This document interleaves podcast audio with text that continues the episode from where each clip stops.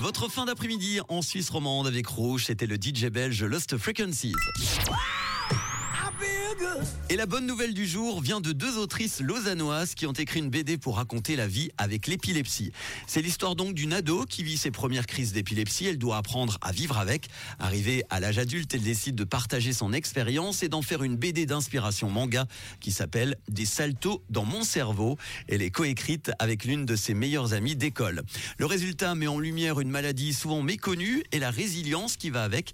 Une BD autobiographique qui raconte donc la difficulté de vivre avec l'épilepsie quand on est une ado. C'est une maladie, pour info, qui touche 1% de la population suisse. Des absences, donc des cris, des hallucinations à répétition. Depuis ses 8 ans, Caroline est atteinte d'une forme d'épilepsie incurable et quasi orpheline.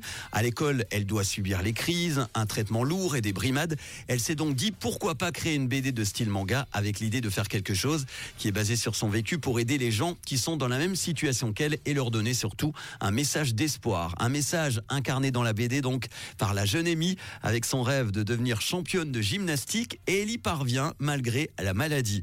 Une belle BD que je vous conseille qui servira d'info pour les 80 000 personnes en Suisse atteintes d'épilepsie. Les deux autrices lausannoises espèrent vite pouvoir distribuer cette BD en librairie et pourquoi pas proposer un tome 2. C'est tout ce que je leur souhaite et je salue au passage entre autres l'association Épi Suisse qui accompagne les personnes concernées par l'épilepsie ainsi que leurs proches. Voilà pour la bonne nouvelle du jour et pour les hits en non-stop avec un bon son collector des années 90 en 1992 tout de suite.